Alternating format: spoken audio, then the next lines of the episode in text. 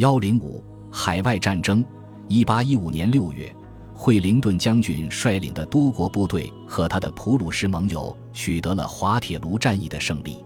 此后，英国以军事胜利者自居。但这场战争给欧洲留下的是法国人的烙印。无论拿破仑的军队走到哪里，他们都会传播法国的法律、度量衡标准、行政管理模式以及革命的民族主义精神。欧洲的格局完全改变了。在一七八九年之前，英国一直是欧洲大陆共同体的一部分。大卫·休谟和亚当·斯密生活在巴黎，跟在爱丁堡一样安适，也许比在伦敦生活更舒适。而一八一五年以后，英国的经济发展虽然也吸引了众多外国游客，但英国仍与欧洲生活仍保持着距离。在国内。战争和萧条将政治思想分化为革命主义和忠于现有政府两派。皮特的恐怖统治、爱国社团以及教会与国王的拥趸等，迫使早先已经普遍存在的民主思想家要么隐退，要么与爱尔兰或工人阶级等真正受压迫的群体结盟。雅各宾传统对工业和经济的变革与对寄存政府的邪恶一样敏感。雅各宾传统是各种思潮散漫的、不稳定的结合体，从无政府主义到宗教千禧年主义。在宪章运动出现之前，雅各宾传统一直是劳工运动的标志。然而，矛盾的是，执政精英毫不留情的务实态度，以及他们用来巩固国家权力的镇压手段，而不是用契约政治思想，在统治者内部唤醒了一批激进的反对派。威廉·威尔伯福斯和克拉帕姆教派掌控之下的福音主义，旨在转变上层统治阶级的思想。但杰里米·边沁所反复强调的方案，也是出于这个目的。边沁是一位富有的律师，他或多或少地认为，社会可以通过一套类似于经济学的不言而喻的原则来治理，其中最容易掌握的是功利主义，即。社会行动的目的应该是为最大多数人带来最大的好处。作为所有社会契约理想的死敌，边沁反对法国大革命，并试图让历届英国政府对他的观点感兴趣，特别是有关法律和监狱改革的部分。他本来可能比他想象的更成功，但屡屡挫败驱使他转向民主改革派。到1815年，他开始支持普选。边沁的弟子们被称作哲学上的激进分子，他们提出了一套将体制改革与政治连续性结合起来的改革方案。一八一五年后，随着一批温和的劳工阶级领导人成为他们的追随者，他们向统治者和劳工阶级双方提供了这一方案。由此，既产生了集权的国家行动模式，又产生了公共干预理论。在十九世纪剩下的时间里。这两者始终具有强大的影响力。依据边沁的理论，地方当局应在适当规模的地区增加税收，并采取行政行动。地方政府应受到向中央委员会负责的知心稽查员的监督。因此，旧的腐败和现行的肆意挥霍会得到遏制。地方政府也会对当地百姓负责，但事实上，官员还是处于支配地位。边沁和他的追随者穆勒父子。以及埃德温·查德威克可能已经投向民主，但他们不愿意让人民代表做更多的事情，最多只是让他们投票赞成或否决官员的行为。毫不奇怪，他们的模式在英属印度取得了最大的成功。法律已经转变为阶级斗争的模式，习惯于在法庭上争取伤残赔偿的工人失去了他们惯有的权利。并且他们的独立诉讼权利也受到了限制。有产阶级由于惊恐，使一直软弱无效的惩罚措施最终也步步升级。英国工人阶级的形成，至少在一定程度上是战争、工业化和压制的结果。这意味着对不公平法律的抗争。威廉·科贝特对富人结成秘而不宣的联盟，对穷人进行敲骨吸髓般的压榨不赞同。罗伯特·欧文则对此一无所知，甚至边沁派也认为，法律机构是一个巨大的险恶利益集团。虽然最终只有爱尔兰人挺身而出反对他，但他们的失败像滑铁卢一样，证明了法治的胜利只是一场死里逃生。法治之所以能取得胜利，或许是因为人们在新一轮宪政浪潮的影响下，希望它能更长久地维持下去。自由之路，英国人何苦为地主耕植？当他们把你们当牛马来驱使，何苦辛勤的、细心的织造，为你们的暴君织造锦袍？还是钻进你们的地窖和破屋去？而你们建造的楼上，别人在安居，为何不挣脱自己锻造的铁链？看，你们炼的钢对你们瞪着眼。一八一五年拿破仑战争之后，托利党政府遇到了一批新的文学激进分子，科勒律治和华兹华斯投入了秩序力量的怀抱中，紧随其后的是拜伦和雪莱。一八一二至一八二七年以利物浦伯爵为首相的政府。实际上是由资产阶级执政，该阶级由小乡绅、医生和商人的后代组成，甚至包括一名女演员。当乔治·坎宁担任外交大臣的时候，虽然政府被谴责为反动派，但政府还是保持中间偏右的明确立场。这届政府对外采取自由政策，在国内推行和解政策，但他面对可怕的战后萧条和紧张的劳资关系。除了要支付战争债务，还要解决军人复员后的就业问题。强悍的反对派辉格党不但没有提供帮助，反而通过发表新闻学评论的媒体和广泛的民众抗议文化来抨击托里党政府。这些媒体包括了亨利·赫瑟林顿和理查德·卡莱尔的没付印花税的报纸。民众抗议的文化则来自威廉·科贝特的田园激进主义和威廉·布莱克有远见的千禧年主义。土地所有者给政府施压，希望通过1815年颁布的谷物法来获得粮食补贴，并最终如愿以偿。十多年来，这种做法缓解了农民的不满情绪，但这都是有代价的。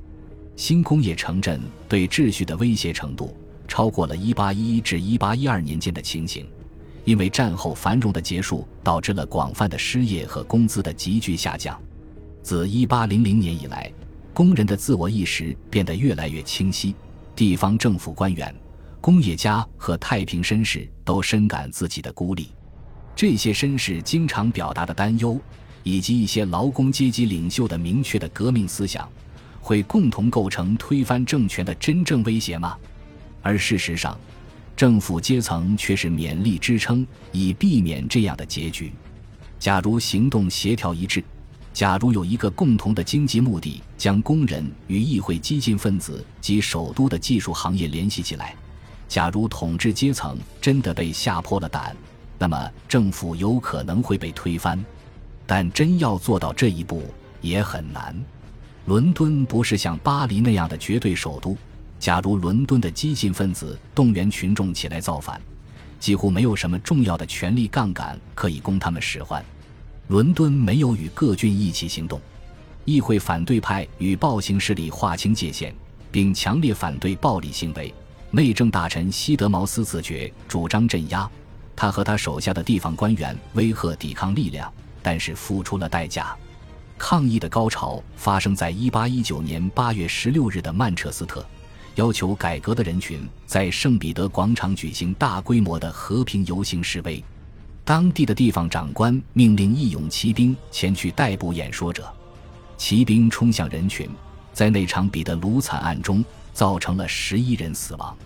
运动的激进分子要复仇，政府则向抗议者内部渗透特务和奸细，这些导致了次年爆发的多起冲突，如苏格兰之不公的起义，在伦敦暗杀内阁成员的卡托杰阴谋，像施绞刑和流放这样的镇压手段。严酷野蛮，行之有效，但从长远来看，他们加剧了人民对政府的抵抗，人民也越来越不相信政府。政府本身对无管制的工业化持怀疑态度。虽然政府在推行自由贸易、系统化管理和改革后的刑法，它仍然依赖农业收益，并担心会发生进一步的劳工阶级暴力行为。政府的支持者沃尔特斯格特爵士对工业转移到城镇感到遗憾，因为他认为，在乡村工厂中，制造商对那些依赖他和他的事业并与他和他的事业密切相关的人施加了有益的影响。他可能想到过罗伯特·欧文和他在辛拉纳克的工厂，为了大肆宣传自制的工业社区模式，欧文希望遏制工业化，并通过采用铁锹耕种的方式，使农业重新吸纳大量的劳动力。自战争结束以来，全国弥漫着社会危机和乌托邦救世的氛围。他的新道德世界理论十分契合这样的潮流。史上最强的毒药来自凯撒的桂冠，没有什么比盔甲的铁片更让人变得丑陋不堪。当金子和宝石用来装饰羹里，和平的艺术应令人仰慕不已。工匠们要读懂这首诗。不需要了解工匠天才威廉布莱克的宇宙论。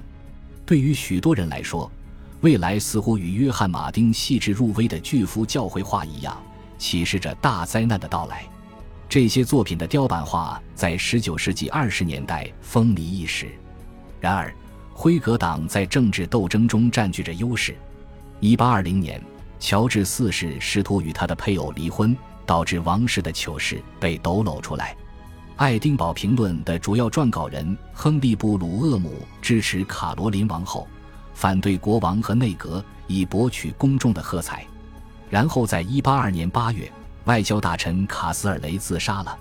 他曾设法在梅特涅组织的维也纳会议上将英国从保守势力中摆脱出来。由此，利物浦政府更自由的一派可以不受阻挠地施展抱负了。1823年，美国总统门罗提出。欧洲列强不应再殖民美洲或涉足美国、墨西哥等一些美洲国家的主权等相关事务。英国外交大臣卡斯尔雷的继任者乔治·坎宁支持门罗主义，以保证南美新成立的共和国的利益。英国也因此有幸进入了一个巨大的新市场。两年后，内阁废除了六条法令和反工会立法，并在1826年结束了邓达斯家族对苏格兰的管理。惠灵顿公爵领导的政府于1829年通过了《天主教解放法案》。1828年，丹尼尔·奥康奈尔当选为爱尔兰克莱尔郡议员，但作为一个天主教徒，他被禁止列席议会。奥康奈尔善于控制爱尔兰公众的舆论，而面对以民族起义相威胁，惠灵顿政府只得屈服。现在只有议会改革仍有待实施了，但这直接涉及政党问题。政府可以通过明智的让步来疏通压力集团，然而，改革就意味着辉格党的胜利，包括他们对议会的控制和对官职的任命权。1828年，惠灵顿公爵在一些激进分子的压力之下坚定了自己的立场，但在第二年，激进派因天主教解放运动而与他分道扬镳。与此同时，辉格党虽然并没有肆无忌惮地鼓励激进的竞争对手。但国家变得越来越动荡不安。一八三零年，乔治四世去世，在格雷伯爵和约翰罗素勋爵领导的辉格党赢得选举后，改革的压力升至顶峰。当辉格党的改革议案被上议院否决时，组织良好的政治联盟在各个城市举行了大规模集会。骚乱者袭击了诺丁汉城堡和布里斯托的主教宫殿。这两处都是反改革贵族的住所，而在梅瑟骚乱之后，工人领袖迪克·潘德林被处决。